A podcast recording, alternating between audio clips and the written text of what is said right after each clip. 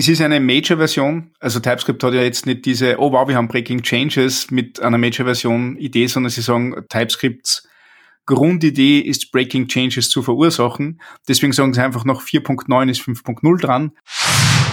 Also so, so ein Typparameter kann ja schon sehr wortreich sein. Und wenn ich jetzt hier so sehe, const t extends read only irgendwas. Ich bin da, wie sagt man das, kampfgeprüft. Ich schreibe Rust. Also was da im generischen Umfeld passiert, das ist, das ist wild. Aber es ist so gut, du sagst so viele richtige Sachen. Mach, habe ich das vermisst.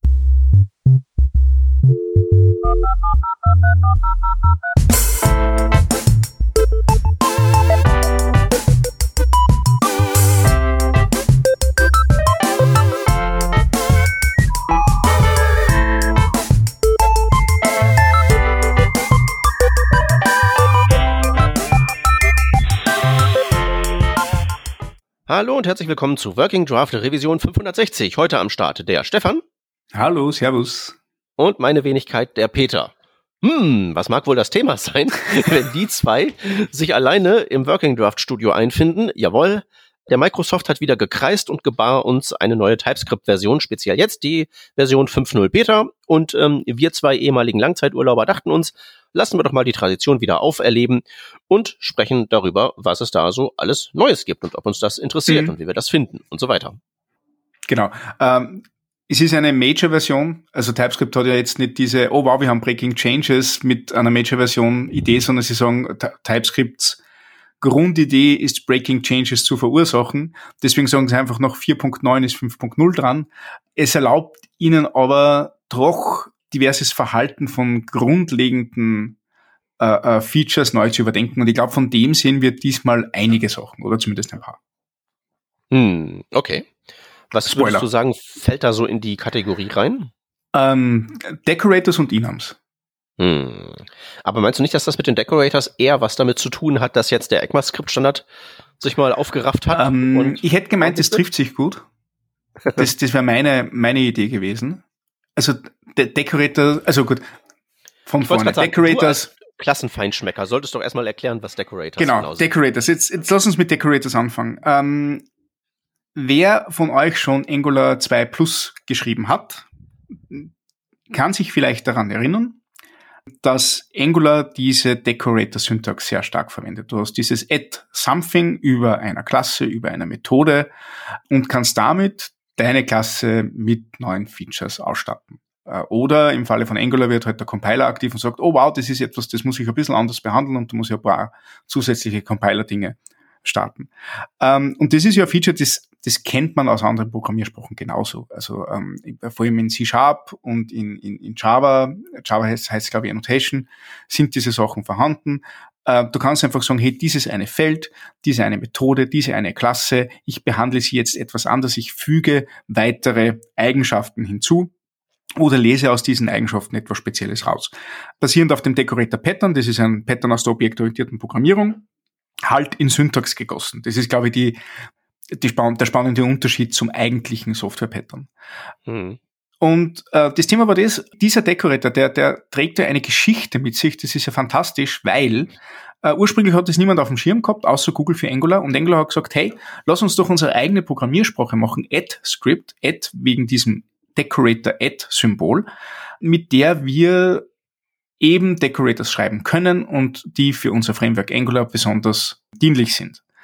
Und dann haben, hat TypeScript, das TypeScript-Team gesagt, hey, ähm, coole Idee, nur ihr wisst ja, 90% eurer neuen Sprache sind TypeScript, es geht eigentlich wirklich nur um die Decorators. Lass uns doch zusammenarbeiten. Anders Heisberg mit, mit Kollegen ist ähm, runtergeflogen nach Mountain View. Die haben sich mal zwei Wochen eingesperrt in, in einem Meetingraum und haben noch entschieden, passt, wir können Decorators experimentell unterstützen in TypeScript und es braucht keine neue Programmiersprache dafür. Und so ist TypeScript überhaupt einmal in Angular reingewandert.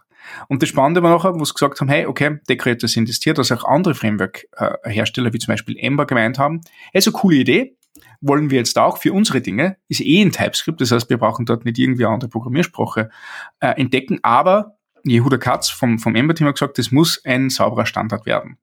Hat ein Proposal gemacht und das Proposal liegt jetzt seit, keine Ahnung, acht Jahren herum oder so. Mhm. Es hat ewig gedauert. Was spannend ist, weil es hat tatsächlich für dieses eine Proposal in ECMAScript ja schon sehr, sehr viele Real-World-Beispiele gegeben. großes Problem war, es hat sich mit der Modulsyntax geclasht. Das heißt, die Modulsyntax hat gesagt, Export und dann etwas. Und die experimentellen Decorator haben gesagt, der Decorator kann über dem Export-Keyword sein. Und die tatsächlichen ECMAScript-Decorators haben gesagt, naja, eher nach dem Export. Das war, glaube ich, dieser große, große Unterschied mit Ausnahme von einigen Details in, in wie solche Decorators implementiert werden sollen. Aber das war der große, große Unterschied. Naja, und Ewig lang Diskussion. So, immer so Abwärtskompatibilitätsfragen mit zum Beispiel irgendwie so private Klassenfelder. Ja, genau. Ähm, wie spielt das zusammen? Wie kann man sowas dekorieren? Also es ist halt in sich, weil halt so eine Klasse in ECMAScript schon eine hart komplizierte Angelegenheit ist, mhm. extra schwierig, sowas dann noch anzuflanschen, syntaktisch ähm, sicherlich, aber halt eben auch semantisch und das Ganze irgendwie zukunftssicher zu gestalten. Ich hatte mich ja zwischenzeitlich sogar mal zu der äh, Annahme versteift, das wird eh niemals was. Ja. Aber es hat halt Ebenso. dann doch nur irgendwie eine Dekade gedauert und dann ist es was geworden. Ja. Das Spannende ist das, also ich, ich weiß nicht, ich glaube, dass der Trend zu, zu eher mehr Funktionen nutzen äh, in, in JavaScript halt einfach das Proposal einschlafen hat lassen. Da war halt einfach nicht mehr ähm, äh, der Nutzen da. Und, und tatsächlich ist aber nicht so ein doofes Feature. Also gerade wenn man Klassen schreibt, wenn man meint, Klassen schreiben zu müssen, ähm, dann kann man damit doch einiges Tolles anstellen. Und ähm, ja, jetzt sind, jetzt sind die Decorators hier. Also Decorators sind in ECMAScript jetzt schon länger in Stage 3, deswegen ist das, was ich meint habe, ich glaube, dass das TypeScript-Team schon auf die 5.0 gewartet hat, bis das endlich die Implementierung landet, weil ich glaube, es ist schon seit über einem Jahr das Proposal dort, wo es sein soll. Und es ändert sich in Wirklichkeit nicht großartig viel für euch zum Entwickeln. Es ist halt jetzt dem, dem Standard entsprechend. Das heißt, ihr braucht dieses Experimental Decorators Feature nicht mehr. In der Nutzung ändert sich fast nichts. Ich glaube, in der Implementierung gibt es andere Methoden oder Funktionsschnittstellen. Ich kann das aber nicht genau sagen, weil ich einfach selbst nie Decorators geschrieben habe. weil ich selten Klassen schreibe. Naja, es ist halt insofern was, als dass es halt eben als ECMAScript schon halt sich Mühe macht mit den ECMAScript-Features, vor allen Dingen halt eben privaten Feldern nach mhm. Art eben von ECMAScript, nicht so sehr nach denen von TypeScript, ähm, sich da irgendwie zusammen zu ähm, finden. Dazu gehört halt eben auch dieses neue Accessor-Keyword für ja, und genau. Setter, die halt dann auf ein privates Feld zugreifen, was halt in der Welt von TypeScript, wo Privatheit eben per ähm, naja, Compile-Time-Feature implementiert wird, einfach keine Rolle spielt und insofern ist das da alles nicht drin, aber der die generelle Idee so aus Perspektive derjenigen, ähm die das am Ende anwenden, ist es tatsächlich das gleiche. Ich habe irgendwie ein Klassenfeature, die ganze Klasse oder eine Methode oder ein Feld oder weiß Gott was und da klatsche ich dann halt eben Annotationen add irgendwas davor und die helfen dann diesen jeweiligen Features gewisse Funktionen über als Alternative zum guten äh, alten äh, Class A Extens B. Mhm. Was ja so ein bisschen Häkeln mit Ofenhandschuhen ist. Also geht halt schon, macht halt keinen Spaß. Und da ist halt so ein, ähm, da wird halt so das Versprechen von Wiederverwendbarkeit und Komposition mhm. besser eingelöst durch so einen Decorator. Mhm. Der ist im mhm. Prinzip einfach nichts weiter als eine Higher Order Function, die halt auf den ja. Klassenelementen operiert. Also bis da wieder eine, wieder eine Funktion schreibt, könnt ihr einen Decorator schreiben. Äh, solange TypeScript nicht mitspielt, weil das Typing von diesen Dingern ist dann schon ein bisschen advanced. Aber ja, das ist jetzt da und das kommt und das wird und äh, ja. Wenn man halt meint, Klassen schreiben zu müssen, sagst du, ne? Ja, also ich bin ja mittlerweile da auch nicht mehr so, so, so ein Hardliner, wie es früher war, weil es mir eigentlich mittlerweile sehr wurscht ist, wie, wie jemand entwickelt. Es gibt ja, es gibt ja Nutzen für Klassen. Wenn du komplexen State verwalten musst und es gut ist, diesen State über angehängte Methoden zu verwalten, bitte gar schon eine Klasse. Also absolut sinnvoll, zum Beispiel äh, Bilderobjekte oder Bilderklassen. Herrlich, wo du einfach nicht weißt, hey, gibt's irrsinnig viele, ähm, äh, viele Varianten, die nachher zum finalen Objekt führen können. Mach ein Bilder-Pattern, äh, wo du einfach mit jedem Methoden-Call etwas vom internen State änderst und dann hast du Bild und du kriegst ein finales Objekt raus. Fantastisch, super, funktioniert sehr gut.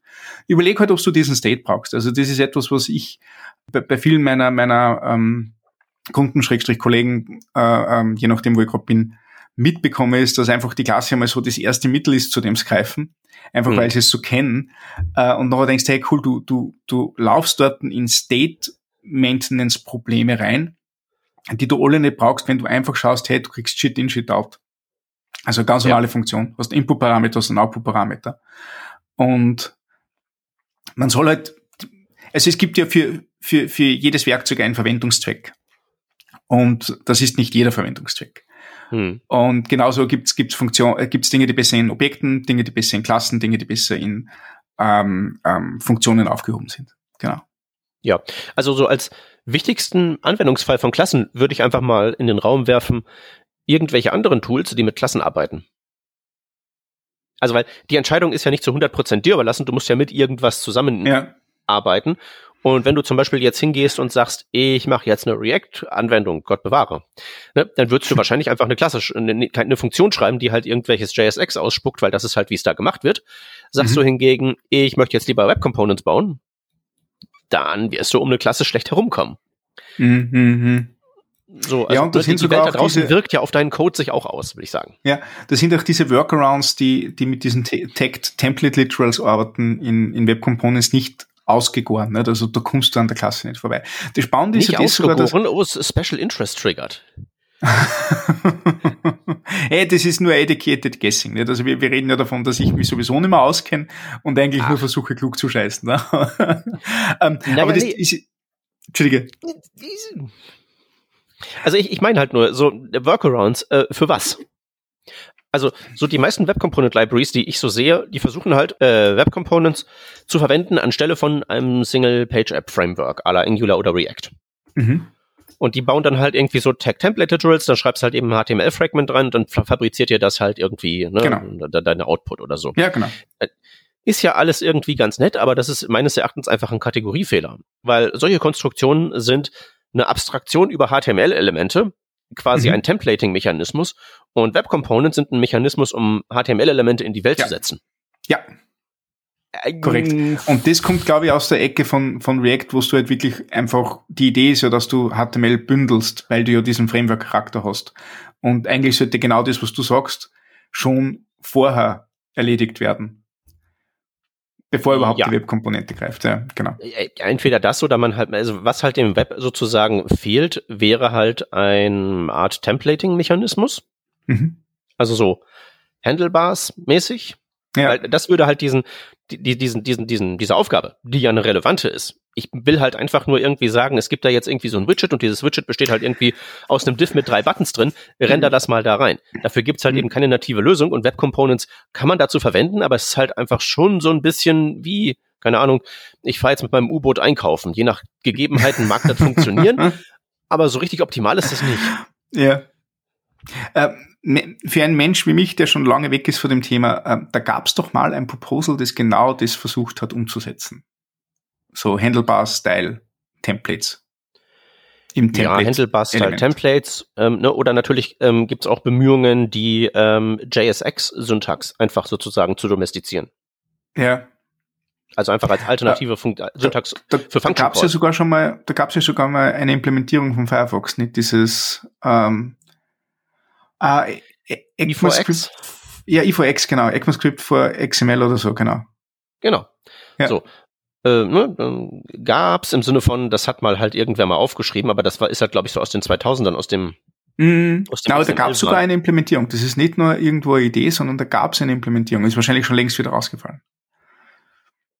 Äh, ja, ja, das ist auf jeden Fall nicht mehr mhm. aktuell. Ähm, so, mhm. was haben wir denn hier noch? Ich habe letztens irgendwas gesehen, wo irgendwer ein äh, was gebaut hatte. Das finde ich jetzt eh nicht wieder.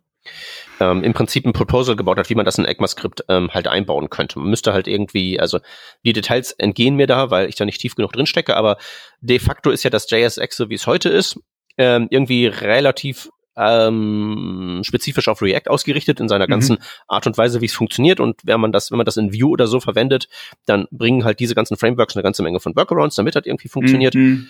Ähm, so, aber so eine Art Mechanismus wäre halt, glaube ich, etwas, was man mal machen könnte und was halt sicherlich auch sinnvoll wäre. Aber Web Components sind das halt eben nicht. Und deswegen ist ja. so das, was du da so, als deswegen war ich gerade so etwas, etwas äh, angepiekst von.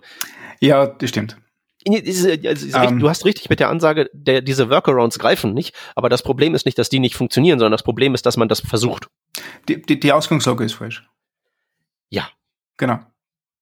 SPA, Eine andere Sache, die ich spannend gefunden habe, ist, du hast ihm gesagt, man macht in React halt einfach nur Funktionen, die JSX ausspucken. Früher hat es auch noch Klassen gegeben. Macht man mittlerweile jo. nicht mehr. Aber früher war genau das in einer Komponente, in einer Klassenkomponente, du hast die Klasse geschrieben und du hast intern State ver verwaltet Mhm. Macht ja Sinn. Tatsächlich ist ja eigentlich dieser, dieser Use-State-Hook der jetzt existiert, der, der ja grausamst implementiert ist, wo du halt einfach nur, nur Glück hast, dass du tatsächlich den State zurückkriegst oder intern halt wirklich sehr stark äh, Buch führen musst, damit du wieder die Komponenteninstanz zum, zum State rückführen kannst. Ne? Ja.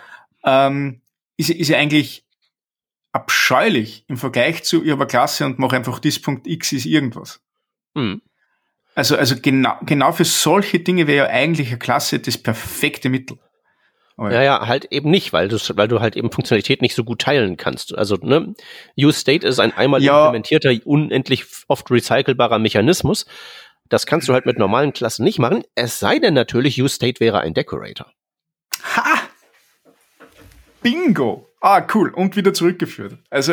ne, nee, ich mein, ist, Aber du hast recht, genau, genau das ist es. Die adressieren ja. das gleiche Problem. Die beiden Mechanismen. Da machst du einfach Add Tracked drauf oder sonst irgendwas. Fertig. Ja, genau. Und dann und weiß der halt eben, ah, okay, äh, ich muss halt irgendwie da Mechanismen generieren, um halt irgendwie diese private Variable zu, zu ändern. Wenn die sich ändert, mache ich halt irgendwie meinen wie auch immer in der Klassenmethode mhm. implementierten mhm. Vergleich. So, entweder mache ich irgendwie einen Deep Compare oder ich mache halt so einen Shallow Check, mhm. weil Immutability und Zeug. Und dann weiß ich halt eben, ob ich mich neu rendern muss oder nicht.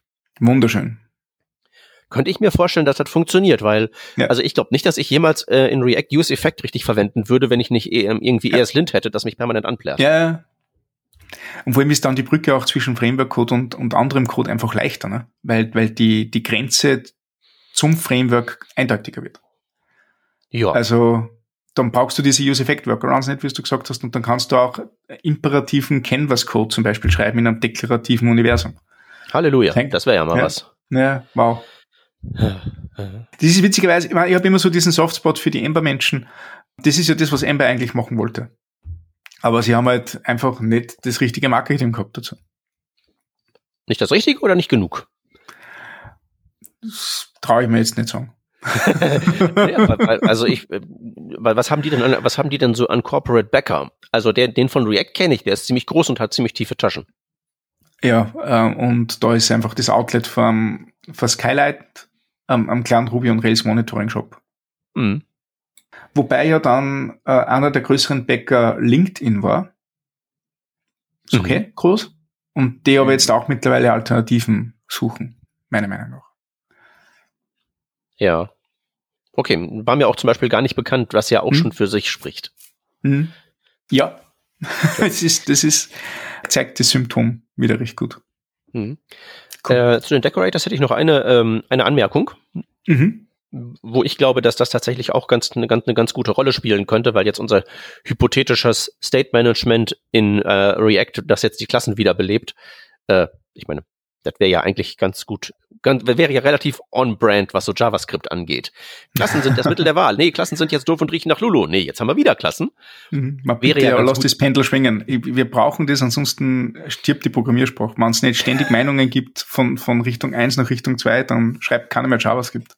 So sieht's nämlich aus. Naja, ja. also da, da glaube ich jetzt nicht unbedingt dran, dass das passieren wird. Die sind mit ihrem Krams hier schon ganz gut bedient und Zeug, das ist kompliziert genug. Äh, nee, aber tatsächlich glaube ich, das könnte ein, ein nützliches Werkzeug sein, um tatsächlich Web Components Library gestützt zu bekommen. Mhm. Weil ähm, Web Components sind ja notwendigerweise Klassen. Ja. Ne, man muss ja immer von HTML-Element extenden, damit man halt irgendwie bei den Build-ins, also sowas wie HTML-Element und HTML-Diff-Element und Zeug, die sind ja, das sind ja nicht wirklich Klassen, das sind ja irgendwelche Build-ins, aber wenn ich von denen extende, triggern die irgendwelche Logik. Und um mhm. mich halt irgendwie daran zu klinken, äh, muss ich halt eben das äh, machen. Und ähm, bei den Decorators ist es halt, glaube ich, so, dass so HTML-nahes Verhalten tatsächlich in Form von einer Micro-Library äh, bereitgestellt werden könnte, die einfach nur besteht aus einem Haufen von Decorators womit ich dann zum Beispiel sagen kann, es gibt hier irgendwie einen Accessor, irgendwie auf meinem HTML-Element ist jetzt irgendwie so ein Feld disabled. Und da kann ich dann halt wirklich so Dinge machen, wie ähm, dass die entsprechenden Getter und Setter fabriziert werden und das Attributänderungsmonitoring und dass es alles einigermaßen einheitlich wird, dass ich einfach deklarieren kann. Ich habe jetzt hier zum Beispiel ein Attribut, sowas wie disabled, und das ist ja eigentlich ein Bullshit-Attribut. Mhm. Also das ist entweder da oder nicht da. Aber was ist denn zum Beispiel, wenn ich sowas sage wie disabled gleich false?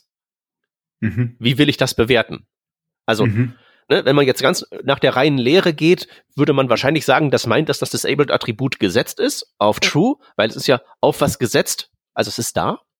Ja. Aber möglicherweise will man das ja irgendwie komplizierter gestalten. Content Editable ist ja auch so ein Ding da drin, ne? Oder Attribute, die halt mehr so eine Art Enum-State haben mit drei möglichen Werten oder so.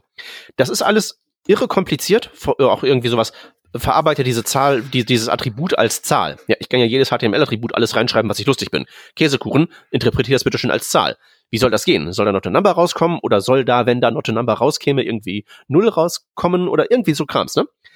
Wenn man das einmal schreibt, ist ja gut, aber wie recycle ich das in, wenn ich jetzt drei Komponenten habe und die haben alle drei Attribute?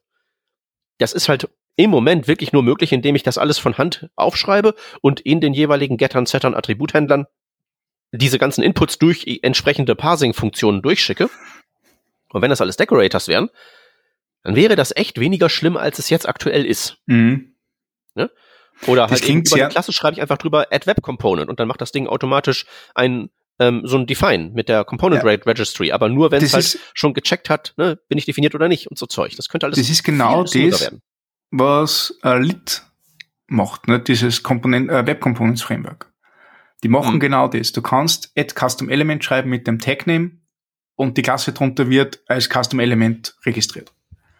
Oder du hast einen Property Decorator und mit dem wird das Mapping zwischen HTML und deiner, dem State deiner Klasse gemacht. Also ja, die Richtung gibt schon, aber jetzt gibt es halt nativ in JavaScript erstens das und zweitens ist dieses Lit-Zeug halt wieder ein, Komple ein, ein komplett Buy-in, wo ich halt ja, genau, nicht, nur, genau, aber, aber, nicht nur ein paar Funktionen habe, sondern ich muss halt eben diese Klasse extenden von ja, denen. Dies, dieser Custom Element Decorator, den, den würde ich mir zutrauen, in der nächsten halben Stunde zu schreiben.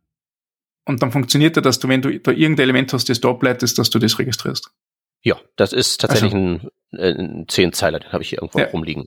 Cool, also, erster Framework-Code ja. ist da. Und dann hast du ein Bunch of Decorators und haust die rein und schreibst einfach schöner Genau, und das ist halt eben kein Framework, sondern ist halt mehr so eine Art Lodash. Also greif ja, in diesen Werkzeugkasten ja, rein und wenn du willst irgendwie ein Attribut haben, das super. irgendwie äh, sowas wie Content Editable ist, nimmst du das. Willst das Ding als Custom Element definieren, nimmst du das. Aber es ist halt immer noch eine Web Component und du könntest jederzeit jede von diesen Funktionen ersetzen oder sein lassen, deine eigene daneben schreiben, das Ganze irgendwie rappen. Es wäre halt tatsächlich modular. Es wäre halt Ne? Nach der Idee von UseState, wo halt eben es auch Libraries von Hooks gibt da draußen für React, könnte es halt eben Libraries von Attributimplementierungen geben. Und das muss alles mhm. gar nicht groß zusammenspielen, weil es halt einfach nur Dinge dekoriert, also Dinge, die ohnehin ja. da sind, in das ohnehin vorhandene, in die ohnehin vorhandene Mechanik für Web Components einbindet. Ah. Und ich denke, das ist schon ziemlich was wert. Gekauft. Will ich haben. Absolut. Äh, okay. Ich, ich arbeite ja, halt eine coole dran. ja. Ja, bitte. das erste, was du brauchst, ist ein Namen und das zweite, was du brauchst, ist ein GitHub-Repo und dann war's es. Ah, dann, dann kommen eh die Kontributoren. Ja, dann kommen die Contributors und dann haben die Bugs und dann muss ich das fixen und dann habe ich auch da Issues, wo drin steht, ist das schon tot und ich so, nee, ich habe halt nur auch was anderes zu tun. Ah, das sollten. Leute mit stabileren Nerven machen, als ich das bin. Aber ja. Und dieses Interludium wurde Ihnen präsentiert von äh, Burnout gefährdeten End-30ern, Anfang 40ern. so ist es. Okay. Äh, nächster Punkt. Nächster Punkt. Hey, Stefan. Ja. Wie viele Use Cases für das Keyword const gibt es in TypeScript? Go. Ähm, gibt ein paar. Ähm, spannendes Thema ist, ähm, also das const Keyword ähm, existiert in JavaScript und in TypeScript. In JavaScript definiert ein konstantes Binding. Ähm, das heißt, du hast jetzt nicht ein variables Binding, wo du den gleichen Namen neu zuweisen kannst, sondern du hast ein konstantes Binding. Das heißt, die Zuweisung ist erfolgt. Das heißt, du kannst nichts mehr ändern. Wenn du jetzt einen primitiven Datentyp hast, wird er nicht geändert. Äh, wenn du ähm, einen komplexen Datentyp hast, wie Objekt oder Array, dann kannst du zu einem Element ändern, aber nicht mehr vom Objekt auf etwas anderes. Ähm, das ist der JavaScript-Teil und das gibt's auch in TypeScript als äh, Typ Modifier und es gibt's als Typ Assertion ähm, da fällt mir gerade der deutsche Name dazu nicht ein, äh, wo du sagen kannst, hey, dieses eine Objekt, dieses eine JavaScript-Objekt oder diesen einen JavaScript-Wert, nennen wir mal so, behandle ich im Typsystem als Literal-Wert. Das heißt, äh, TypeScript ist es so, ähm, du hast einen Typ und zu diesem Typ passt eine Menge an, an möglichen Werten. Ähm, und dieser Typ kann sehr breit sein, diese Menge kann sehr groß sein oder dieser Typ kann sehr schmal sein, also die Menge kann sehr klein sein. Und mit S-Const fixierst du den Wert, den du gerade hast, als diesen einen Wertetyp. Das heißt, der kann keine andere Form mehr annehmen. Zu dieser Menge ist nur ein einziger Wert kompatibel und das ist der, den du gerade definiert hast. Und das ist toll, das ist großartig, falls du wirklich auf diese Wertetypen zugreifen willst, wenn du die tatsächlichen Strings, die tatsächlichen Nummern brauchst und nicht einfach jeden String oder jede Nummer, ähm, du entsprechende Keys vielleicht brauchst von deinem Objekt, dann hilft dir das, dass du einfach sagen kannst, hey, mit sconst hat dieser Wert die Bedeutung, dass er sich nicht ändert und ist im Typsystem auch als solches zu behandeln. Genau. Und dieses const Schlüsselwort aus dem Typsystem findet jetzt Einzug in Generic Type Parameters, also in Generics, wo du sagen kannst, hey, du hast hier dieses eine T, diesen einen generischen Typ, aber wenn dieser Typ kommt, dann behandle ihn, behandle ihn als konstant. Ähm, das geht teilweise schon mit primitiven Werten sehr, sehr gut, wo du einfach sagst, hey, du, du, du fügst jetzt tatsächlich den Literal String Stefan zum Beispiel ein für dieses T, dann ist es auch dieser Wert und es kann nur mehr Stefan sein und es kann nicht String werden. Unter gewissen Voraussetzungen. Mhm. Äh, wenn du dort noch jetzt zum Beispiel ein String Array hast, du hast jetzt Stefan und Peter in einem Array, dann merkt TypeScript, hey, es ist doch eher ein String Array, weil das ist wahrscheinlich das Näheste, was du, was du machen möchtest. Und mit const t kannst du jetzt sagen, hey, nein, wenn ich dort das Array Stefan und Peter reingebe, dann, bekomm, dann behandle ich das auch als das Array Stefan und Peter. Das ist so die Idee. Und gibt aber ganz coole Use Cases dafür. Einen, den ich gesehen habe, ist zum Beispiel, du hast ähm, ähm, einen React-Router, jetzt sind wir wieder in dieser Ecke gelandet, wo du halt deine ganzen Routes definierst in einer Funktion Define Routes. Da hast du mit einem const t die ganzen Routen definiert und dann willst du eine Methode schreiben oder eine Funktion schreiben, wo du von einer auf die andere dich bewegen kannst über, über, über JavaScript. Äh, dann kannst du halt dort ein Autocomplete kriegen für genau die, die Einträge, die du, die du dort reingegeben hast. Ist recht nett. Hm. Habe ich was vergessen? Ja, kannst du Okay, cool. Ah, ja, gut. Uh, ja. Das habe ich nicht vergessen, das habe ich verdrängt. ja, also, wir, brauchen, wir können später nochmal was über Inamis reden. Ne? Aber ich meine, die, die wichtigen Use Cases, die wirklich Menschen nutzen, ähm, sind tatsächlich ja die, ne? die Const-Variablen, mhm. die Const-Assertion und das jetzt Const im Typ-Parameter, was ja im Prinzip bloß ein Mechanismus ist, dass man ähm, den Effekt von as const kriegt, ohne dass diejenigen, die das am Ende aufrufen, das immer dahin schreiben müssen. Mhm. Ist ja im Prinzip bloß sozusagen ein, ein, eine, eine Justage der Typinferenz. Ne, normalerweise genau. wird ja die Typinferenz sagen, irgendwie, hey, hast hier einen Wert reingesteckt. Ich interpretiere den jetzt mal so großzügig, wie ich kann, das ist ja das Type Widening und S-Const macht ja im Prinzip das Gegenteil. Ich interpretiere das so engstirnig, wie ich kann. Also Array von drei Strings ist halt eine Liste von exakt den drei Strings in der Reihenfolge und nichts anderes. Aber dazu muss ich ja S-Const irgendwo hinter reinschreiben und wenn eine Funktion will, dass irgendwelcher Input so engstirnig interpretiert wird, kann das jetzt halt eben in Typparameter wandern ähm, und dann steht halt eben das Const auch noch möglicherweise da oben drin. Genau. Ja, ist, äh, ja, sagen wir mal so, ist, ähm, ja, ja. Na, finde ich gut. Also, ja. ähm, ich hab, ich hatte noch keine Use Cases dafür, aber jetzt, wo ich sehe, was das tut, fallen mir Use Cases ein, das ist immer ein gutes Zeichen. Äh, also, weißt du, wenn ich vorher keinen Leidensdruck hatte und dann plötzlich äh, wird er entwickelt, indem ich erstmal was sehe, frage ich mich ja, ja ob da wirklich ein Problem gelöst wird oder sozusagen hier, äh, hier, hast ein Problem und die Lösung verkaufe ich dir gleich mit. Ähm, also ich sehe das gerade bei diesem Feature eher so, es macht einfach Sinn oder es, sorry, es ergibt Sinn, ähm, dass das Ding auch in Generic Type Parameters landet. Äh, es, es, es macht das Typsystem meiner Meinung, stimmig, meiner Meinung nach stimmiger, hm. ähm, weil warum soll, sollen nicht die gleichen Regeln innerhalb von einem generischen Typparameter gelten wie außerhalb? Und deswegen macht es für mich absolut Sinn. Das ist eine ganz, ganz saubere Lösung dafür, dass es, ähm, dass ein fehlendes Puzzleteil dazugebracht worden ist. Ja, und es macht natürlich auch einen möglichen Verwirrungspunkt für weniger informierte Nutzerinnen und Nutzer weg, den du dann ja, ja nicht mehr sagen musst. Schreib ja. erst Const hinter, dann funktioniert's. Ja. Was ja nicht offensichtlich ist und nicht alle haben auf dem Schirm, was das tut. So kann man sozusagen die Arbeit mhm. verfrachten zu denen, die unter diesen Umständen halt arbeiten wollen, also Autoren der Funktion. Mhm. Macht halt insofern schon, schon Sinn. Mhm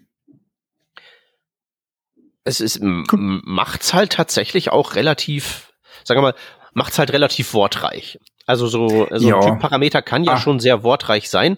Und wenn ich jetzt hier so sehe, const t, extends read only irgendwas, Ich bin da, wie sagt man das, kampfgeprüft. Ich schreibe Rust. Also was da im generischen Umfeld passiert, das ist, das ist wild. Also äh, Generic Constraint plus Send plus Sync plus Tick Static. Und du brauchst eine eigene Zeile dafür. Und es gibt Syntax, dass du das in eine eigene Zeile packen kannst. Mhm. Also ist, ähm, ja, also du wirst irgendwann einmal. Irgendwann freust du dich, wenn du ein einfaches Const Extens schreiben kannst. äh, das, das Also- ist auch wieder wahr. Ja. Ja. Ja, Typsysteme haben alle für und wieder. Absolut. Ja, na und ich würde halt tatsächlich auch sagen, das ist sozusagen, auch wenn ich jetzt so persönlich davon nicht vom Hocker gehauen werde, weil ich halt eben vorher keinen Leidensdruck hatte, würde ich halt zumindest mal sagen, für die meisten ähm, Entwicklerinnen und Entwickler hat das keinen Effekt und das ist gut so. Die meisten werden davon profitieren, ohne das sozusagen im Arbeitsspeicher ihres Hirns haben zu müssen. Mhm. Oh, das ist halt was anderes als Decorators. Das ist halt ein Feature, mit dem man sich auseinandersetzen muss. Und mit hier hast Genau. du halt am Ende weniger Notwendigkeit, überall as Constant zu schreiben. Und das ist ja eigentlich gut. Genau. Cool. Cool. Äh, so, ähm, das sind so, glaube ich, die äh, beiden Flaggschiff-Features aus ja, diesem also ich, Release. ich schaue ne? ich schau gerade auch über diese Liste drüber. Es gibt, ähm, das sind die beiden Flaggschiff-Features. Es gibt dann sehr viel Compiler-Fu ähm, oder, oder, oder sagen wir mal so Projektzeug, wo du eben äh, ähm, die Projekte besser konfigurieren kannst. Und Tooling, wie auch immer, also dass halt du bessere Unterstützung im VS Code und so weiter hast. Ja. Aber es gibt ein Feature, das noch sehr, sehr interessant ist, das eben diese, diese 5.0 Veröffentlichung rechtfertigt, meiner Meinung nach. Äh, und das sind diese Enums. Und ich glaube, über das Mhm. möchte ich noch mal ganz kurz reden. Schieß los. Also Enums sind ja ein bisschen so, äh, sind, kommt davon, woher du kommst natürlich, aber Enums sind ein sehr gern gesehenes Feature, je nachdem, woher du kommst, ähm, weil sie erlauben dir, dass du mit einer schönen Syntax mehrere Varianten, also mehrere Ausprägungen eines Typs definieren kannst. Es gibt Nummern-Enums und String-Enums in TypeScript. Nummern-Enums ist halt wirklich eine Enumeration, so im klassischen C-Sinne, wo du jetzt sagst, du startest bei Null und zählst halt hoch und hinter einem sprechenden Namen steckt halt ein Zahlenwert und das kannst du verwenden, um diverse Dinge zu lösen. Ähm, oder die String-Enum sagt einfach, ja, hinter einem ähm, Feld oder hinter einem Property oder hinter einer Ausprägung steckt ein Stringwert und das kannst du dann so lösen. Das kann man nicht mischen. Ähm, und ähm, eigentlich eine schöne Syntax äh, mit const-enum, das ist eben das fehlende const, verschwindet das sogar nachher noch ein Typ, äh, äh, noch ein Type-Check, also noch ein Compile-Schritt ist das auch weg und du hast eigentlich keine, keine Spuren mehr davon. Aber sie kommen mit einigen Einschränkungen mit, bis jetzt. Ähm, oder sagen wir so nicht mit einigen Einschränkungen, mit einigen spannenden. Eigenschaften, äh, genau Eigenheiten, die einfach im Sinn vom TypeScript-Typsystem nimmer richtig sind. Oder, Hm. oder, oder herausstechen, sagen wir mal so. Ähm, Punkt Nummer eins, bei den Number Enums, sie sind nicht typsafe. Das ist das, was mir einmal total vom Hocker kaut hat, weil du kannst dort beliebige Zahlen definieren, aber du kannst dann, wenn du irgendwo ein, ein Enum als Funktionsparameter erwartest, einfach jede x-beliebige Nummer reingeben, weil in der originalen Spezifikation für Enums vorgesehen ist, dass du auch mit diesen rechnest. Dass du sagst, passt, du machst jetzt eine Bitmaske und machst Bitvergleich zwischen ähm, Eintrag A und Eintrag B und da kommt halt dann eine Zahl raus, die du nicht definiert hast, aber die muss genauso gut funktionieren. Okay. Spannender Use Case hat sicher mal gegeben, aber der, der, der Punkt von TypeScript war halt, damit sie diesen Use Case unterstützen können, lassen wir einfach jede beliebige Zahl zu. Das heißt, String, äh, Number Enums nicht typsicher. Also mal das eine. Das andere, String Enums, wo halt zwischen, hinter jedem Wert ein String-Wert steht, das sind die einzigen nominellen Typen in TypeScript. Also TypeScript hat ein strukturiertes Typsystem, das heißt, so wie der Wert gleich ist, geht man davon aus, dass auch der Typ gleich ist, das passt. Äh, wenn du aber jetzt zum Beispiel in eine String-Enum schreibst, die halt ähm, zwei, zwei Ausprägungen hat, A, B, und dann schreibst du eine zweite String-Enum auch mit einer Ausprägung A, B, dann sind die nicht zueinander kompatibel. Äh, und das ist, wie gesagt, der einzige, das einzige nominelle Feature in TypeScript. Und er bricht, bricht halt äh, einfach auch mit der Idee vom strukturierten Typsystem. Jetzt gibt es Änderungen Darf in noch den äh, ein- einführen? Äh, natürlich auch äh, Runtime-Artefakte. aus TypeScript-Syntax, ja. die jetzt keine ECMAScript-Entsprechung haben, was normale Enums ja machen. Die produzieren ja, ja wirklich eine Runtime-Lookup-Table. Ist auch nicht mehr in dem Vibe, den TypeScript heutzutage verfolgen möchte. Genau. Genau, weil TypeScript ja nur diese, dieser dünne Layer an Typinformation ist. Ist ganz richtig. Es gibt jetzt aber Änderungen. Zum einen, äh, Number Enums sind jetzt nicht mehr oder, oder können jetzt nicht mehr so breit genutzt werden wie vorhin. Das heißt, wenn du einen Number hast, dann muss auch tatsächlich ein Enum-Wert reingegeben werden. Das ist einmal das eine, das passiert. Das ist schon mal richtig, richtig gut. Und das andere, das passiert, das auch sehr spannend ist, ist, dass die Einträge einer Enum, egal ob das jetzt ähm, Number Enum oder String Enum ist, jetzt als Einträge eines Union Types zu, zu werten sind. Das heißt, ähm, die können jetzt als Typ wiederverwendet werden. Das heißt, es ist ganz easy, dass du noch einen Union Type schreibst, der auf die gleichen Felder zugreift und mit denen nachher kompatibel ist. Äh, Aber Sie ist, ein, immer ist ein INAM als eine Auflistung von Werten nicht das gleiche wie eine Union, was eine Auflistung von Werten ist? Ja. Meiner Meinung nach. Warum würde ich das dann machen wollen? Das verstehe ich nicht ganz. Also, äh, die machen beide, die lösen beide das gleiche Problem. Eine Union ja. und ein INAM löst das gleiche Problem. Warum brauche ich denn dann INAMs? Also für was sind die gut? Ähm, ja, eigentlich für nichts. Das sind ein Relikt aus alter Zeit, aber, aber ah. die Änderungen, die jetzt dort sind, gleichen sich schrittweise dem Verständnis vom Typsystem heute an. Das ist mhm. das, was ich eigentlich damit sagen will. Und darum finde ich die Änderung gut. Ich werde immer noch keine Inams nehmen. Also es gibt da ein Pattern, das kann ich gerne in die Schaunotizen packen, ähm, das ich ja in meinem Blog beschreibe, wo du mit, mit einem, einem, einem JavaScript-Wert und einem davon abgeleiteten Typen das gleiche Verhalten erzeugen kannst, aber du 100% beim Typsystem bist und die gleichen Eigenschaften hast und die gleichen Features hast und die gleichen Typechecks hast. Und das Schöne ist jetzt mit dieser Änderung in Enums ist der Unterschied zwischen diesen Dingen nicht mehr so groß. Du hast immer nur die nominellen Features und das kann tatsächlich etwas sein, wo man denkt, okay, das will ich, wenn ich sicherstellen will, dass es einen Unterschied gibt zwischen Inam A und Inam B, dann ist die Inam das einzige, mit dem du das machen kannst. Aber ansonsten ist die Angleichung zwischen diesen Welten besser. Und wenn du irgendwo Inam, äh, Union-Werte erwartest, dann kannst du auch von einer Inam, die vielleicht schon in deinem Code existiert, leichter hingehen. Also der Migrationsschritt ist meiner Meinung nach mhm. leichter. Und deswegen bin ich happy, dass dieses Feature kommt. Äh, in Wirklichkeit hätte ich gern ein Flag, dass man sagt, disallow Inams im Compiler und, ja. und sie verschwinden. Das wäre das Allerbeste. Aber seitdem lassen sie sich nicht hin. Weil ich, meiner Meinung nach werden es zu stark genutzt. Also ich habe Projekte, die ich sehe, wo Inams teilweise den Compiler in die Knie zwingen, einfach nur durch deren bloße Existenz. Ach, sind die so aufwendig? Ja, wir haben Inam mit 2000 Einträgen. Autogeneriert für irgendeinem Code-Generator. Aber wäre eine Union mit 2000 Einträgen dann besser?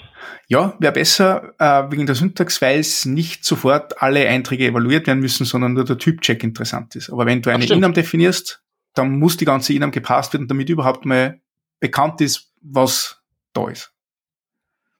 Das Und weil du ja Syntax zur Verfügung stößt, mit der du das nutzt. Und das ist einfach bei 2000 Strings in einer Union ganz was anderes. Das, also da muss ich einfach sagen, hey, da ist der Typcheck, ich schon nach, bin ich dort drinnen. Das Array Includes ist halt so schnell wie der Compiler. Ja. Aber das Ganze aufzubereiten, puh, schwierig.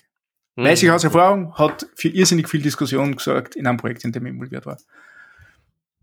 Oh, okay, also finde find ich gut. Ich nehme gerne immer, immer weitere Munition gegen äh, Inams äh, zur Hand, äh, damit ich da pro Union argumentieren kann. äh, nehme ich, nehm ich gerne mit. War mir, gar nicht, war mir gar nicht klar, aber ist logisch. Ja. Konst ändert da auch nichts dran. Das ist nämlich auch witzig. Also die, die Inam ähm, ähm, frisst einfach Compile-Zeit, egal, äh, äh, egal ob so Const Inam ist oder nicht. Und das ist interessant. Das hätte ich jetzt auch nicht unbedingt erwartet, aber macht ja immer noch irgendwie Sinn, auch wenn es halt hm. ein Runtime-Artefakt macht. Das ist ja das Einzige, was das Const Inam tut. Genau. Hm. Hm das sind meine Two Cents dazu. Also ich bin froh, dass das Ding existiert. Äh, also diese, diese Annäherung existiert. Es macht sicher einige Dinge einfacher und es sorgt nicht mehr für so viel Verwirrungen. Also das war eigentlich das größte Problem, wo, wo halt einfach, also du gehst halt dann innerhalb von deiner Inam aus, wenn du zum Beispiel ein Switch Case Statement machst bei einer Number Inam, dann musst du jeden Case betreuen und dann hast du halt bei einer Inam mit drei Einträgen hast du halt nur drei Cases und das Problem ist aber, dass von oben viel, viel mehr reinkommen kann und das ist halt irrsinnig bitter, dass du diese Typsicherheit nicht hast. Ja. Weil das willst du ja von TypeScript. Zudem existiert's. Und das kann es dir nicht bieten und das ist halt traurig. Hm, ja gut, okay. Dann, dann, wärme ich mich so langsam gegenüber dem Feature auf. Ich meine, das löst immer noch ein hm. Problem, das am besten Fall gar nicht da ist, aber ja, genau. das kann man sich ja nicht aussuchen. Aber hey, du weißt, du kennst die Ursprünge von TypeScript, das war halt sehr stark angelehnt an objektorientierte Programmiersprachen wie, wie C Sharp. Und für Java-Entwickler, die jetzt Web machen müssen. Ja, genau. Und ich, ich meine, wer hat's denn geschrieben, ne? Es ja. ist ja, das, das war irgendwie vor, vorherzusehen und das ist ja jetzt nicht die, die, das Problem, sage ich jetzt einmal. Ähm, und es ist, das Problem ist halt, wie du auf lange Sicht damit umgehst und da hat es ja schon viele, viele Annäherungen gegeben. Namespaces haben nicht mehr die Wertigkeit wie vor, ähm, Modules haben nicht mehr die Wertigkeit wie vor, da gibt's jetzt einfach die ECMAScript-Modules, die Triple Slash Directives haben nicht mehr die Wertigkeit wie vor und jetzt endlich haben Inams auch nicht mehr die Wertigkeit wie vor. Es ist eine weitere Annäherung und das ist immer das Beste, um über kurz oder lang wegzukommen davon. Und deswegen ist gut, dass sich jetzt per Default in 5.0 sich das Verhalten von Inams ändert, weil nachher äh, jeder und jede hoffentlich merkt, dass der Einsatz einer Innenmess wahrscheinlich nicht wert ist. Ja, also notwendige Vorarbeit für möglicherweise eines Tages wirklich genau. das Compiler-Flag. Genau, Flag, äh, das, das wäre mein, meine Hoffnung. Hm. Gut. Ähm, cool. Die restlichen Features, so irgendwie JS-Doc und so Zeug, haut mich jetzt auch nicht vom Hocker. Irgendwie Export. Na, gut, dass da ist. Dankeschön. Vielleicht mal verwenden. Irgendwie so Multi-Extension-Config-Files. Ist ja auch nur, was man sowieso haben möchte. Äh, ja. Ja. Mit dem Release von dieser Revision, also wenn ihr das hört, sollte das äh, TypeScript 5.0 veröffentlicht sein. Falls ihr es anders seht, falls ihr große Inams-Fans seid, lasst es uns wissen. Äh, verfolgt uns auf Twitter und wenn es das noch gibt zu dem Zeitpunkt, wir nehmen das äh, deutlich vor der Veröffentlichung aus. Also wer weiß, was sich der Elmo bis dahin noch ausdenkt. Ansonsten gibt's uns ja auch noch auf Mastodon und unseren äh, genau. Slack-Channel. Community Draft gibt's noch. Also lasst uns wissen, äh, überzeugt uns davon, dass äh, Inams voll gut sind und äh, wir komplett falsch liegen. Ich wäre sehr interessiert an diesbezüglichem Input. Stefan, es war mir äh, wieder ein großes, großes Vergnügen. Ja, es war ein Volksfest. Danke fürs Zuhören. Wir sehen uns dann äh, in dieser Konstellation äh, nächstes Quartal wieder, wenn es dann um TypeScript 5.1 geht. Äh, bis dahin, Dankeschön fürs Zuhören und tschüssi. Ciao.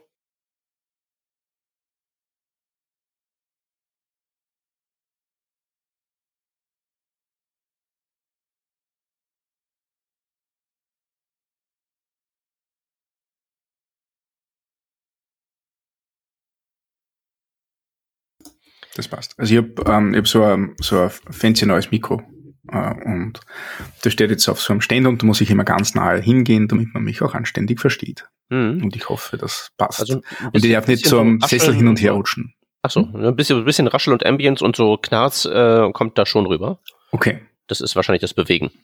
Das ist wahrscheinlich, also ich habe jetzt gerade auch äh, das Mikrofon gestreichelt, weil ich Staub entfernt habe. Das ist natürlich ah, auch Knarsch. Natürlich, muss, muss ja sein. Also das wäre dann das hier. Ja, genau. Man muss das Mikrofon genau. ja streicheln, damit es hinterher schön zart wird. Genau, genau, ganz genau. ich streichle jetzt nicht mehr. Es ist genug gestreichelt. Gut.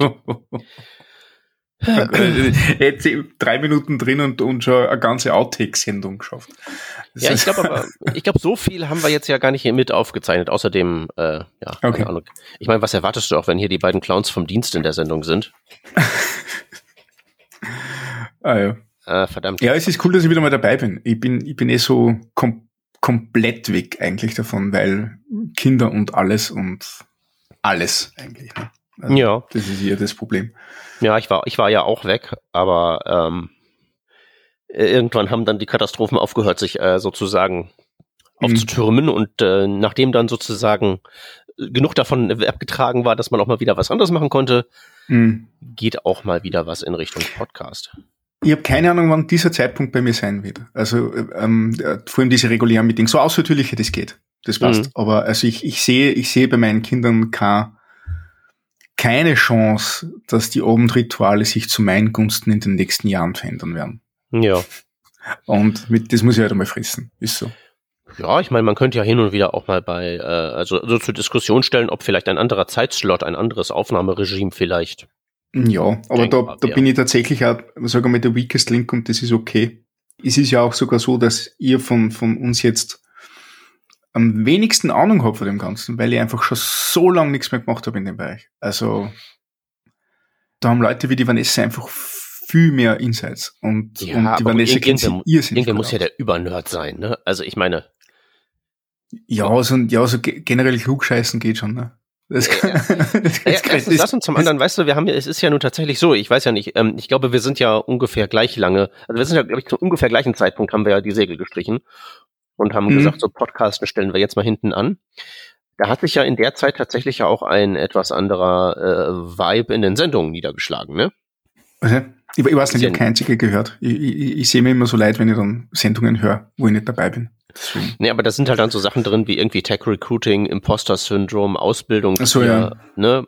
Ähm, Hm. Oder halt so Kram wie ähm, die Backup-Revision war auch eine ganz neueste. Weil da war halt einfach nur so ein Typ dabei, der hat halt über Backups erzählt und Backups ist halt, Mhm. das, das betrifft dich halt, ob du jetzt irgendwie Web machst oder nicht, ja ohnehin immer. Ne? Oder die aktuelle, wo äh, Hans und ich da äh, über AI äh, debattiert haben. Hm, Mhm, Das kannst du ja mhm. immer machen. Ja, stimmt. Ich glaube, der Hans selber steckt ja auch nicht mehr ganz so tief im Schützengraben drin, wie das schon mal der Fall war. Hm. Also da, da würde ich mich jetzt nicht von abhalten lassen, von wegen keine Ahnung haben. Weil wenn du keine Ahnung hast, hast du eine Meinung. Und wenn du keine Meinung hast, kannst du immer noch Witze machen. Haha, Meinungen habe ich viel, ja. Ja. Alles ein Scheiß. das ist meine Hauptmeinung gerade im Moment. Äh, ja, gut. Äh, Das führt uns ja mehr oder minder direkt in, äh, in TypeScript rein. Ja. Aber jetzt, jetzt streiten es wieder. Die, die, ähm, die Communities, die React-Community battelt sie jetzt wieder mit der äh, äh, traditionellen Web-Dev-Community, weil irgendwer gesagt hat, hey, Server-Side-Rendering ist total cool. Und jeder so, ja, ey, ist eh cool. Wissen wir seit zehn Jahren. Und, und Ja, das sind also- so mühselige Diskussionen. Äh, Wird er denn zurückgebettelt? Also ich sehe das jetzt eigentlich, ich, das mag auch daran liegen, wen ich da verfolge, aber ich sehe halt nur die Traditionalisten, die halt eben in letzter Zeit echt die Samthandschuhe abgelegt haben. Ja. Also kommt da aus der React-Seite irgendwas zurück? Ich, ich nehme die ja nicht wahr. Na, die React-Seite ist, also das Thema ist, das ist jedes auf Mastodon, ne? Hm. Und die React-Seite ist nicht auf Mastodon, die ist immer nur drüben. Und, und in Wirklichkeit, ja, suchst, die, die Meinungen sind unterschiedlich, je nachdem, welche Seiten das du aufmachst. Ja, okay. Und Ne, ja, also die, die, die, die Trommeln schlagen schon sehr laut gerade im Moment und ich, ich finde, bin einfach dieser Diskussion überdrüssig in Wirklichkeit. ja, Das ist die, die ehrlichste Antwort, die ich geben kann. ja. Also ich bin letztens auch zu dem Ergebnis gekommen, aber ich denke halt so, lass halt die React-Leute so ein bisschen spielen. Ich Ja. habe halt letztens hier mal so geguckt, sag mal, was können die eigentlich bei PHP mit ihren, mit ihren serverseitigen Frameworks oder so? Hm. Und da habe ich dann irgendwie so Laravel aufgemacht und einfach mal so, okay, hallo Welt und Zeug. Und nachdem ich jetzt ja was betreibe, was so mit Next.js gebaut ist, wenn ich das so vergleiche mit, mit, mit dem, was mir da PHP liefert, also wo ich weder die Sprache noch das Framework kenne, aber wenn ich einfach so auf drei Mhm. Knöpfe drücke und irgendwie alles ist Mhm. da, was ich brauche, versus ich muss Ja. halt irgendwie ein extra Modul für Session Management installieren und auf eine bestimmte Version festpinnen, damit das im Zusammenspiel mit Next.js und dem und jenem und solchen Ja, irgendwie ja. funktioniert, versus das geht einfach.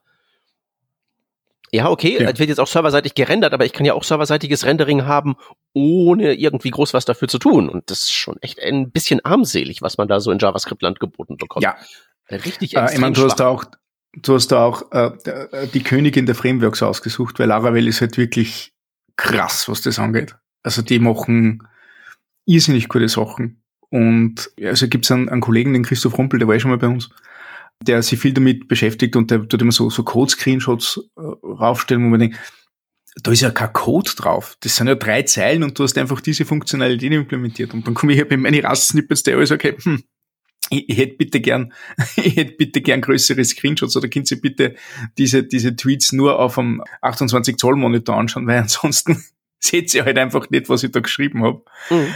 Äh, Das ist schon beeindruckend. Also da wird wirklich sehr viel Wert auf Effizienz gelegt. Das ist toll. Ja, also ich bin sicher, dass das total nervt, wenn man irgendwie was machen möchte, was außerhalb der Reihe ist. Ja. Aber für Ja. log dich ein, schreib Zeug in die Datenbank und klemm da halt irgendwie noch, weiß ich nicht, eins, zwei, drei Services dran. Ja, reicht's, ne? Das ist schon echt, ist schon echt nicht schlecht. Ich kann halt eben Mhm. null PHP mehr. Ich habe das ja, ich habe das seit irgendwie z- 15 Jahren nicht mehr rezipiert. Mm, Aber es ist halt, äh, sagen wir mal so, das, das Framework erfüllt halt auch relativ gut die Philosophie. So, hier sitzt halt jemand, der keine Ahnung hat. Ich Mhm. copy und paste irgendwie Kram und passe den so an und der reimt sich mit Kram, den ich schon mal gesehen habe. Und das funktioniert am Ende. Ja. Dann hast du vielleicht nur Tooling, irgendwelche Autocomplete und, und du lernst die Syntax dann allein. Das passt. Und die PHP-Syntax ist jetzt nicht so schwierig. Ja. Also ich, ich würde behaupten, ich, ich konnte nie PHP, ich habe zwar viel PHP entwickelt, aber ich konnte es nie wirklich. Ne? Das war eigentlich immer der, der Punkt, wo ich sage, ah, mit dem das halt, wenn man ein bisschen Shield schaut, so aus wie C oder Java oder eben auch JavaScript, weil es halt ähnliche Syntaxprimitive hat, mhm. komme komm ich weit genug, damit der Output passt. Aber dass ich jetzt irgendwie jemals Best Practices adoptiert hätte oder sonst irgendwas, war unmöglich. Ich habe halt da hauptsächlich WordPress gemacht, das ist sowieso unmöglich, weil da rennst du in der WordPress-Loop und versuchst halt irgendwie, irgendwie Dinge reinzuquetschen. Aber, aber es ist trotzdem beeindruckend, wie, wie niederschwellig das Ganze nach wie vor ist. Also, es, also dass das überhaupt möglich ist, dass, einfach, dass einfach irgendwen hinsetzt und, und er oder sie können einfach losstarten und werken und Resultat.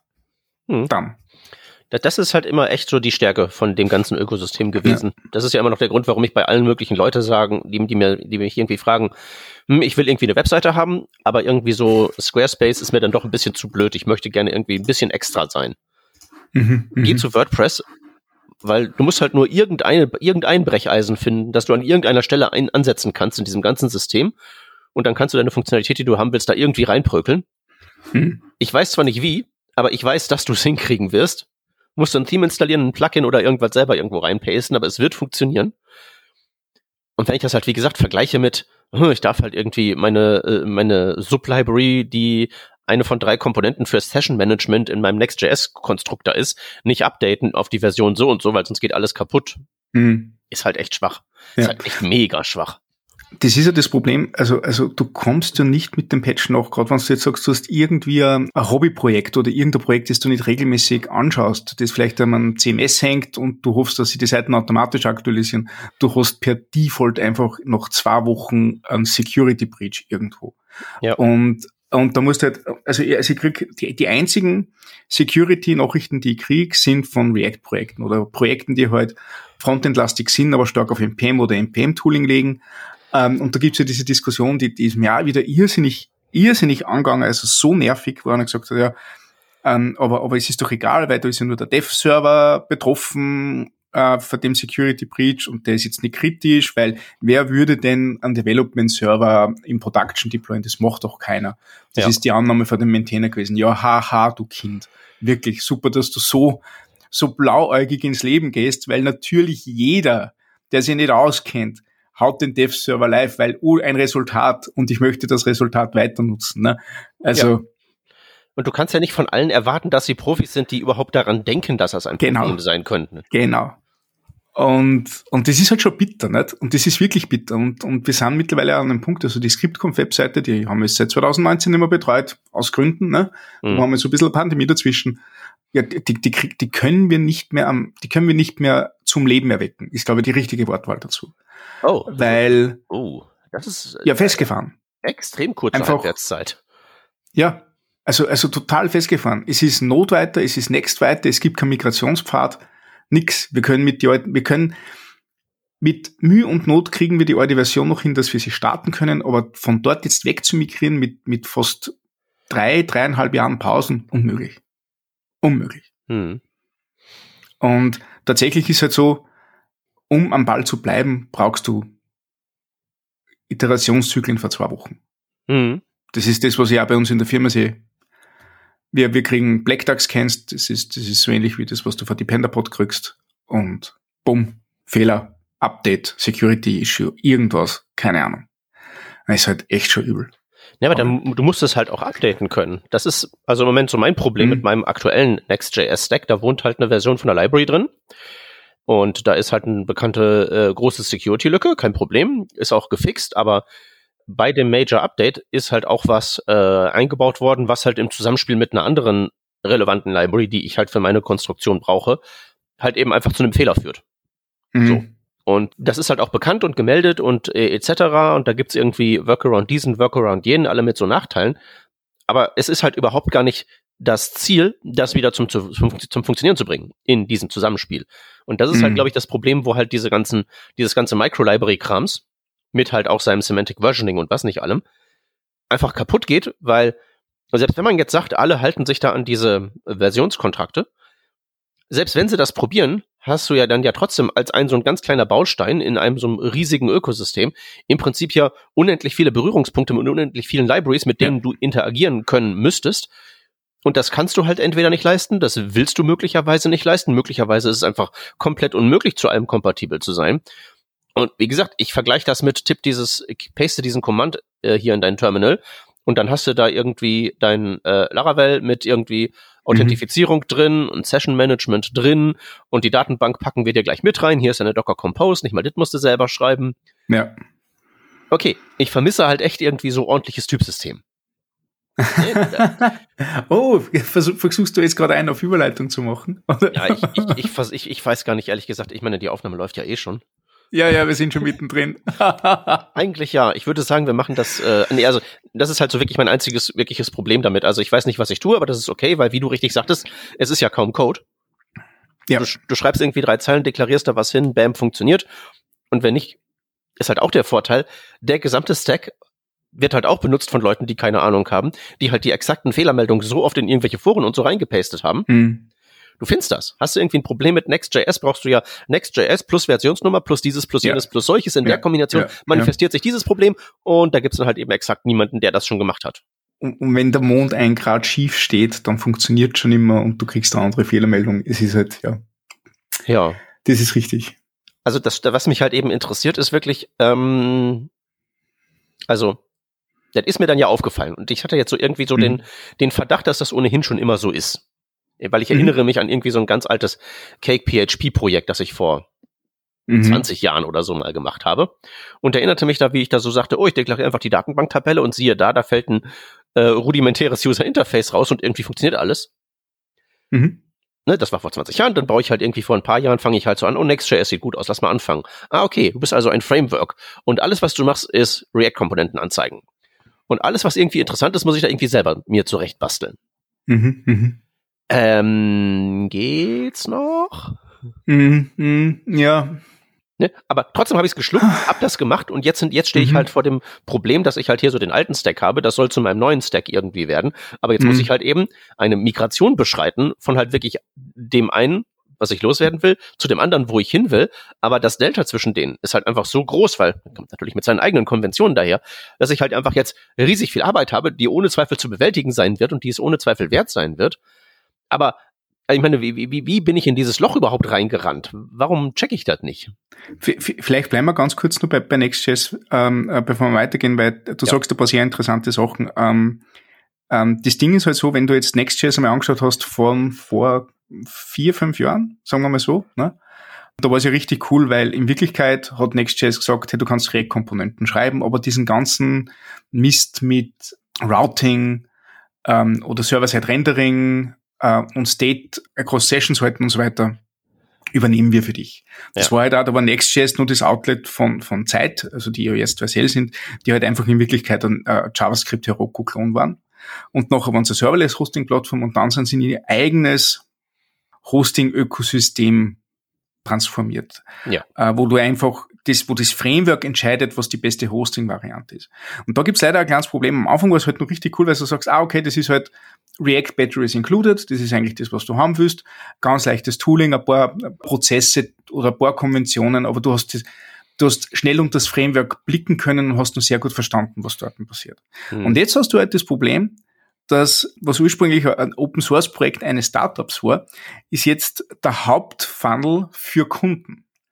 Also mhm. Next.js ist jetzt das Produkt. Es ist ein Open Source Produkt, ja, aber es ist das Produkt. Also Vercel verkauft Next.js. Sie, ja. sie machen Geld über das Hosting, aber das Produkt ist Next.js. Und das Problem ist, so wie du ein Produkt hast und du eine Firma bist, die ein Produkt hat, brauchst du eine Produkt-Roadmap.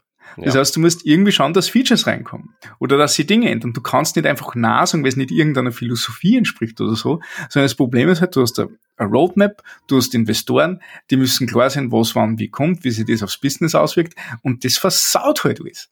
Das ist halt mhm. wirklich ein Problem, weil im Moment kannst du das nicht mehr machen. Du hast so viel so viel äh, Semantik in jeder Entscheidung und musst halt einfach, und, und das Framework abstrahiert dir so viele Dinge weg, zwingt dich aber dann trotzdem zu Entscheidungen, einfach nur, weil sie diesen starken Teil haben zur Plattform selber. Das ist, mhm. das ist der Grund. Und ich meine, ich mein, das Coole ist das, das Projekt wird weiterentwickelt, das ist ja besser, als wie er stirbt. Aber du musst halt jede Entscheidung und jedes Feature, das reinkommt, musst du halt echt für dich hinterfragen, ob es das, ob, ob es das Framework immer noch für dich bringt. Oder ob, ob du immer noch mit diesen Entscheidungen einverstanden bist oder vielleicht eine andere Lösung nicht besser wäre für dich. Weil mhm. wenn das Framework das Produkt ist und das ist, dann, dann kaufst du dich früher oder später halt zum Betreiber ein und nicht zum Framework. Ja, weiß ich nicht so sehr. Also, weil zum einen, ich, ich halte das ja für keine so bescheuerte Idee, ähm, sozusagen, also das Framework löst ja irgendwie so dein Problem. Du willst irgendwie deine, dein Produkt da mhm. entwickeln, aber dazu gehört halt eben auch, das irgendwo zum Laufen zu bekommen. Mhm. Und halt irgendwie eine sozusagen mit dem Framework gut zusammenspielende Hosting-Plattform anzubieten. Man gibt's ja bei Laravel genauso. Mhm. Halte ich jetzt erstmal nicht für eine per se beknackte Idee. Also ich würde das ja tatsächlich mehr so als, ähm, als Einheit sehen. Also Weißt du, das ist jetzt getrennt, so ja. opera operationell und sicherlich auch im Marketing, aber de facto mhm, ist es, mhm. wie du sagst, und man sollte das, glaube ich, auch so sehen, dass Next.js eigentlich zu diesem anderen Ding dazugehört und man kann das mhm. auch unabhängig davon betreiben, aber das kostet halt eben, weil es ein nicht ja. ähm, so gedachter Einsatz von diesem Tool ist. Ja. Ähm, aber ich meine, trotzdem ist halt, ist halt mein Hauptproblem noch mit Next.js, das macht ja nichts. Es tut nichts. Das, das macht nichts, was ich haben will. Und ich muss aktiv dagegen ankämpfen, für, um simpelste Dinge zu tun. Sehr viel Code für das, dass es nichts tut, ne? Ja, hier, pass auf, pass auf. Ich habe ich ich hab hier so User Interface, ne? Und in dem User Interface mhm. hast du so dein Projekt und da schraubst du drin rum. Und dann kannst mhm. du aber auch aus dem User Interface sagen, ähm, mach mir einen Fork von diesem Projekt. Dass mhm. du wirklich so ein neues Projekt mit neuer ID und was nicht allem mhm. hast. Mhm. Mhm. Ich weiß ja nicht, was verkehrt mit mir ist. Aber ich dachte so, ah, wunderbar, dann machst du einfach einen Button da so rein in das User Interface. Das nimmt den aktuellen Projekt-State, so, was da alles so eingefüllt ist in die Felder, und macht einen Post zum Server. Mhm. Weil dann geht der Server nämlich hin, tut das neu in die Datenbank, kriegt eine neue ID mhm. und redirectet dich dann auf die neue ID zurück. Das ist so radikal grundlegend, dass das eigentlich funktionieren müsste, ne? Ja, geht halt nicht. Also wobei es geht, aber pass auf, es ist halt, es ist halt so, das ist definitiv nicht vorgesehen, weil das, weil die halt total ähm, ihre ihre Single-Page-Application ja. ähm, Brain Poison noch am Start haben. Warte ja. mal, ich habe das Projekt jetzt mal auf, dann kann ich dir genau sagen, wie ich das rausgehackt habe. Du kennst dich ja mit dem Next.js zumindest ein wenig aus. Also oh, drei Jahre kein Next.js mehr. Es ist, es ist leider wirklich so. Ja, aber, aber erzähl. Ja, pass mal auf hier. Ich habe hier in meiner ne, ne, Index-File irgendwie so ein wo ist denn das? Wo ist denn das? Hm. Fiona. Moment, ich muss mal kurz hier eine Katze bremsen, die ist gerade ein bisschen lästig. Lass die Nora pennen, du Nervsack. Ich habe gesehen, dass der Napf wieder funktioniert. Äh, irgendwie kriegt der Napf, die, die haben ja alle hier sensorgesteuerte Futterautomaten wegen diverser diätischer Einschränkungen. Und Ira hat gestern Abend gesponnen, da musste ich Futterautomaten debuggen. Irgendwie so Reset, Frequenzerweiterung, bla bla bla. Katze füttern war früher auch einfacher. So, wo haben wir es denn? Na guck, ich finde es schon gar nicht wieder. Äh, doch hier, haha, Passform. Mhm. Habe ich, hab ich, hab ich also eine, ja, mir eine Library genommen, die heißt äh, Formidable. Die macht halt, passt, passt halt so Form-Data aus dem Request raus. Und die habe ich dann halt irgendwie so mühsam in meine Get Server-Side Props, glaube ich, reingesteckt. Genau. Mhm. Und wo ich halt mhm. so gucke, wenn es ein Post-Request ist, und das ist halt wirklich alles so ich gucke mir manuell das Request-Objekt rein und gucke, ob da die Method irgendwie Post ist. Und wenn ja, mache ich halt so ein ähm, parse ich die Form, speichere das ab, kriege eine neue ID und redirect dann manuell. Aber ich muss halt ja, manuell ja. in diesem Request-Objekt rumfummeln, weil es halt nicht einfach die Möglichkeit gibt zu sagen, wenn Post, mach was und redirecte dann. Ja. Das ist total bizarr. Ah, ja. Ja, ja, ja, das ist, ah, das ist, ich, ich verstehe, was du machen willst und ich verstehe, wo dein Problem ist. Das ist, das ist spitze, weil da, da bricht eigentlich genau genau dieses grundlegende Feature eben für HTTP, dass du Daten hinschicken kannst und dass du nachher auch mit der Response den Output steuern kannst, durch die vielen Einstiegspunkte in diesem Framework und halt einfach, einfach der Fakt, dass das Ding nicht für solche einfachen Sachen gemacht ist. Weil die Alternative, die du hast, ist, dass du halt mit einer API redest, das heißt, das ist irgendeine Serverless-Function, die du schreibst, und das rennt ja irgendwo, wie willst du da Redirects machen? Oder wie kannst du da sauber Redirects machen? Weil das ist ja komplett detached von deinem, von dem Rest deiner, deiner Software. Ne? Machst du es über die Seiten, die du renderst, nicht? Hast du das Problem, dass du halt nur den Initialpunkt kriegst, nicht? Aber nie, nie den äh, verarbeitete Daten, die über einen Request reinkommen, Punkt, nicht? Also das kann man vorstellen, dass das irrsinnig mühselig ist. Das ja, das hört sich alles sehr richtig an, was du sagst, aber trotzdem, ich mache halt hier am Ende des Tages immer noch eine Web-Applikation. Ja. Wenn ich mir ein Bein ausreißen muss, um Post zu machen, dann äh, ja. bin ich unwillig zu, da, da irgendwie Konzessionen bezüglich dessen zu machen, dass ich halt hier im Recht bin und dass die Blödsinn bauen. Ja, da hat Gott sei Dank Versel den Riesenvorteil, dass so Dinge wie, wie HTTP Post sowieso nicht mehr auf dem Schirm der meisten Entwicklerinnen und Entwickler heutzutage ist. Und das ist ein bisschen bitter. Tja. Ich bin halt zum Ergebnis gekommen, dass dieser ganze React-Kram, also der, das ist halt mehr so mhm. inklusive Ökosystem, das darf man halt nicht wirklich als Web-Framework bezeichnen und mit Web-Erwartungen ja. herangehen, sondern ja, ja, das ist halt irgendwie sein eigenes Ding. Das ist so semi-native. Und wenn man halt mhm. irgendwie so sein Gehirn vergiftet hat mit so Dingen wie Post-Requests oder irgendwie so der Web-Animation API, meinem Lieblings, ähm, ich hasse React-Beispiel, wo man halt irgendwie imperativ einen Effekt auslösen kann. So, wenn man weiß, dass das, dass das da ist, dann ist man frustriert. Wenn man vergisst, dass das da ist und einfach nur so stumpf äh, äh sagt, okay, wie macht man das in React nicht, wie macht man das in einem Webbrowser, dann, dann geht ah, das. Ja. Aber, es ist, aber es ist, aber es ist so gut, du sagst so viele richtige Sachen. Mach, habe ich das vermisst. Ähm, das Thema ist ja dann, genau durch solche Dinge, wo du sagst, hey, jetzt kommt, jetzt kommt irgendein Case, der wäre einfach mit, mit Bordmitteln einfach zu lösen, nicht?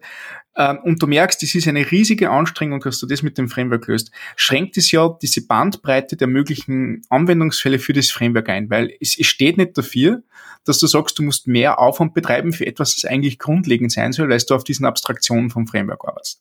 Wunderschön. Und das Problem ist dann, wenn du drüber nachdenkst und mehr und mehr schaust, was da eigentlich was schief geht, dann hast du in Wirklichkeit ein Framework, ein Single-Page-Application-Framework, äh, mit dem du hauptsächlich, naja, semi-statische Daten anschaust. Entweder Sachen, die aus einem JSON kommen oder Sachen, die von einem CMS kommen. Fertig. Es ist ein View. Es ist nicht das, was dir erlaubt, umfangreiche Applikationen zu schicken, die jetzt über einen einfachen JSON-Request rausgehen. Und du hast teilweise aber die Fälle, wo du das machen musst. Nicht? Also es, mhm. es, es geht gar nicht anders. In, in vielen, vielen Fällen. Und darum ist auch der Großteil der Demos oder Projekte, die damit betrieben werden oder, oder, oder gezeigt werden, Webseiten und Blogs. Und da musst du halt fragen, ist es dann den ganzen Aufwand von dem Framework, steht es dafür, wenn du nachher sowieso nur deine, keine Ahnung, 50 bis 100 HTML-Seiten hast, aber der Klick von A nach B geht halt ein bisschen schöner. Hm. Also ja, ich meine, ich glaube, das ist gerade die Bredouille, in der, in der wir sind, oder das auch die Diskussion anregt. Ne? Und von dem her, also ja, also spannend. Es ist, ist, ist eine richtig, richtig schöne und interessante Feststellung für dich. Gefällt mir sehr gut. Ja, naja, das Ding ist halt eben, es hm. ist ja weiterhin irgendwie so für was nützlich, das React. Hm. Also in meinem konkreten Fall ist so das User Interface, wie es sich darstellt und wie man da drin rumklickt. Das ist halt äh, eine mega komplexe Angelegenheit mit irgendwie, da ist Drag and Drop drin und da sind irgendwelche mhm. Dinge, die initialisiert werden, API-Requests. Das ist halt wirklich eine Single-Page-Application. Mit dem Kram bin ich ja auch einverstanden aber das halt irgendwie dann ähm, sozusagen das Backend darunter leidet und dadurch eingeschränkt ist, dass ich halt im Frontend diesen komplizierten Klumpatsch habe, da gehe ich halt nicht mit. Okay, die Leute, die sich mit React einen Blog bauen, die, ich meine, jeder kann sich auf seine eigene Weise ans Kreuz nageln, ist nicht mein Problem. Die könnten das sicherlich einfacher haben, ähm, ist, ist ja alles egal. Ne? Also, das kriegst du halt eben auch noch hin. Mich, mich nervt halt mehr so, weißt du, dass halt, dass halt so das Backend auf mein Frontend irgendwie so direkt wechselwirkt, um, mhm. um Server-Side Rendering zu machen, dass ich ja gar nicht bräuchte, wenn ich den ganzen Kram auf, ähm, sagen wir mal, die sinnvollen Use Cases beschränken würde. Mhm. Also mein aktueller Schlachtplan ist Backend PHP. Ich operiere das Frontend da aus Next.js raus und betreibe das als eine normale Single-Page-Application ohne Server-Side Rendering weil so Kram wie eine Landingpage und ein Login-Formular mache ich halt irgendwie damit PHP, das kommt vom Server, das geht ohnehin schnell. Und wenn ich halt mhm. eingeloggt bin, dann warte ich halt drei Sekunden, bis das Ding sich initialisiert hat. Ja. Das ist mein Plan, weil, äh, nee, ey, nee. Das Spannende ist aber die Alternative, vielleicht bleiben wir noch ganz kurz dort. Wir kommen heute sicher zu TypeScript. Ich bin, ich bin hundertprozentig sicher, wir schaffen das. Aber die, die Alternative dazu ist ja, ähm, du sagst, es gibt andere Tools für einen Blog, ne?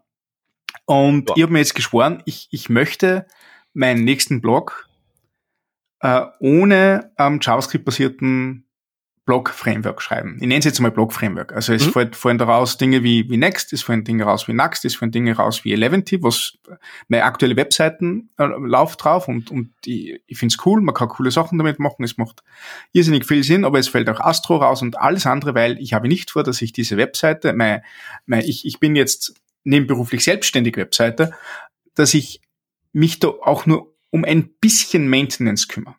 Aber einfach nicht vor. Und das Problem ist, so wie du einen npm-Install machst, hast du einfach Technical Debt da und du bist im Maintenance-Mode. Mit, mit, dem ersten, mit der ersten Installation einer Dependency.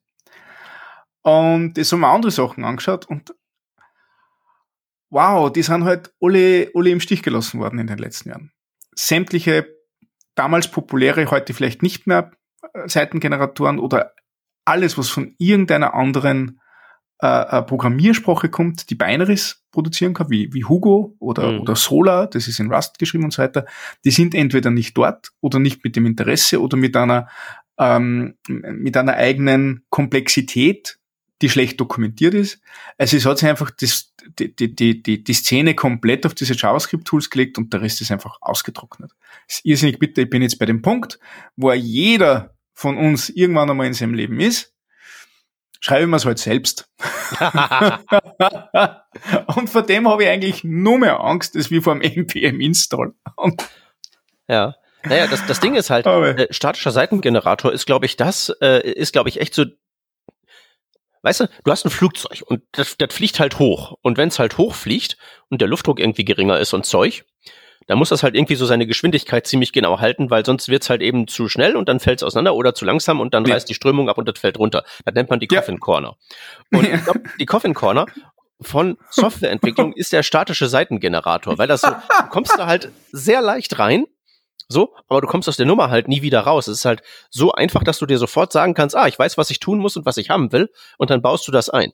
Und das funktioniert halt so lange, bis du es veröffentlichst und irgendwer da draußen das auch anfängt zu nutzen und ein bisschen andere Anforderungen hat. Weil dann geht die Komplexität durch die Decke, du musst das warten, was du nicht tun wirst, dann wird's abandoned und dann reißt du dich halt ein in die ganze lange äh, Liste von den gerade genannten Tools, wo es halt nicht mehr weitergeht. Mein nächstes Blog wird ein WordPress. Das sag ich dir, ohne irgendwelches JavaScript. Mal bitte, ja. Und einfach einen fetten Cache davor. Dann. Ja.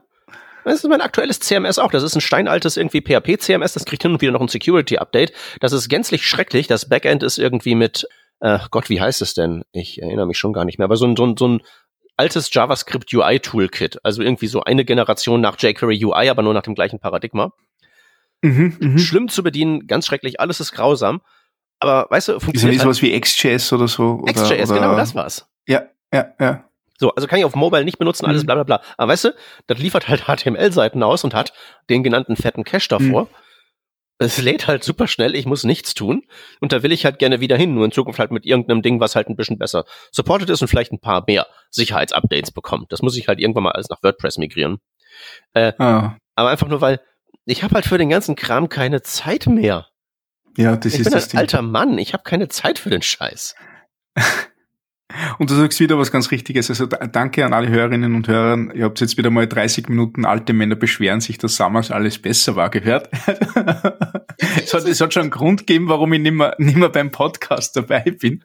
ah, nee, so ist es ja nicht. Es, ist, es sind ja nicht die, es ist ja nicht, früher war alles besser, sondern wir haben heutzutage Alternativen, die wohnen halt nicht so direkt in dem von uns wahrgenommenen Mainstream, weil ich meine, ist ja nicht so, dass irgendwie sowas wie WordPress nicht weiterentwickelt würde.